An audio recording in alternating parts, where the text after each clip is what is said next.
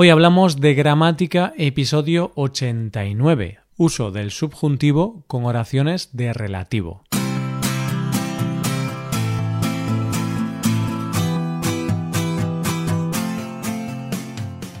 Bienvenido a Hoy Hablamos de Gramática, el podcast para aprender gramática del español cada semana. Ya lo sabes, publicamos nuestro podcast sobre gramática cada miércoles. Recuerda que en nuestra web puedes ver una hoja de trabajo con la transcripción de este audio y con ejercicios con soluciones para practicar lo que vamos a ver hoy. Estas ventajas están disponibles para los suscriptores premium. Hazte suscriptor premium en hoyhablamos.com. Hola, oyente, ¿qué tal? ¿Cómo estás? Hoy es miércoles, lo que significa que os traemos un nuevo episodio sobre gramática española. Hoy vamos a explicaros qué son las oraciones relativas y cuándo se usan. En primer lugar, vamos a hacer un repaso sobre qué son los relativos. Ya trabajamos este tema anteriormente, concretamente en los episodios 62 y 63. Pero siempre viene bien refrescar la memoria. ¿Preparado? Vamos allá. Hoy hablamos de los relativos.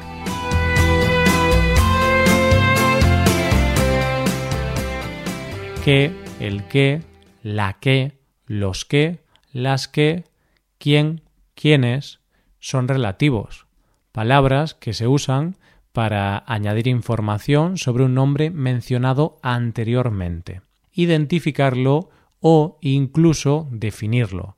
Veamos algunos ejemplos.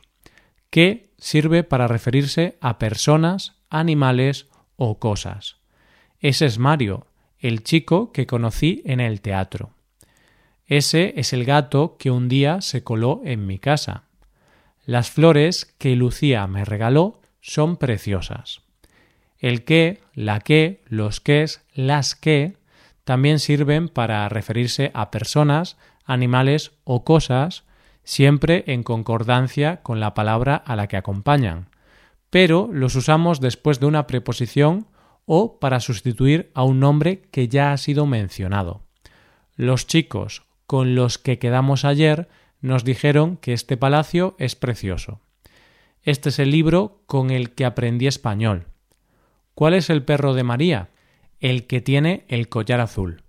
Por su parte, quién y quiénes se suelen usar después de preposición, pero únicamente para referirse a personas la chica con quien fui a la fiesta.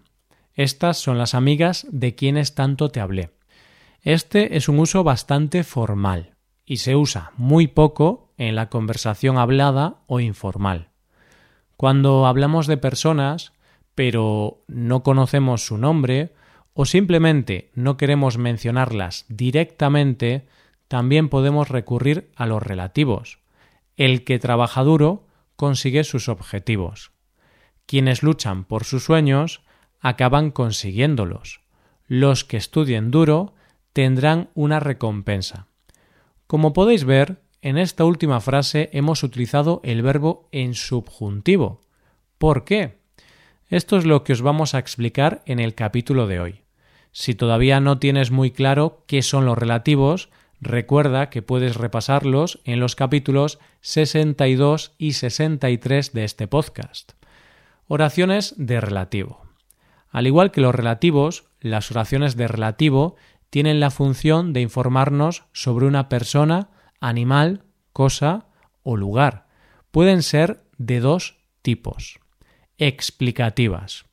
Utilizamos las oraciones de relativo explicativas para añadir información extra, información que no es necesaria para identificar a la persona, animal o cosa de la que hablamos, sino para dar detalles sobre ella.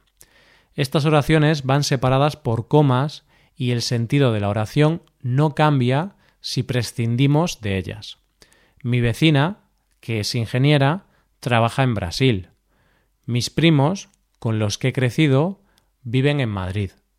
Carlos, al que conociste en mi fiesta de cumpleaños, me ha invitado al cine. Estas oraciones son objetivas y no admiten ningún tipo de subjetividad, por lo que utilizamos siempre el modo indicativo. Especificativas.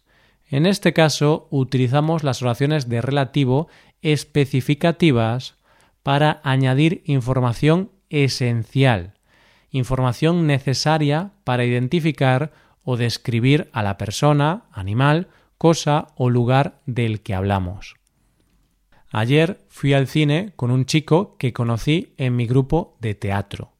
¿Qué chico? Un chico que conocí en mi grupo de teatro. Me encantó la película que me recomendaste. ¿Qué película? La película que me recomendaste. Podemos usar en el que o al que en masculino o femenino y en singular o plural para referirnos a lugares. El lugar en el que te conocí está cerca de aquí. ¿Qué lugar? El lugar en el que te conocí. Podemos usar en qué para referirnos a un momento pasado. Olvidaré el día en que nos conocimos. ¿Qué día? El día en que nos conocimos. Ahora bien, ¿cuándo utilizamos indicativo o subjuntivo en estas oraciones? Utilizamos el indicativo para añadir datos sobre algo o alguien conocido, es decir, dar una información concreta, identificada. Después de pensarlo un par de días, creo que compraré el coche que es más barato. Esta frase implica que esta persona ha estado mirando diferentes coches y finalmente se ha decidido por uno, en este caso el más barato. Pero comparemos esta oración con la siguiente. Compraré el coche que sea más barato. Aquí la diferencia es que esta persona todavía no sabe qué modelo de coche va a comprar. Simplemente, de todos los que mire, va a elegir el más barato. Veamos otro ejemplo. Busco a un chico que es médico. ¿Le has visto? Tiene que estar por aquí. Lo he visto antes. Tenemos una urgencia.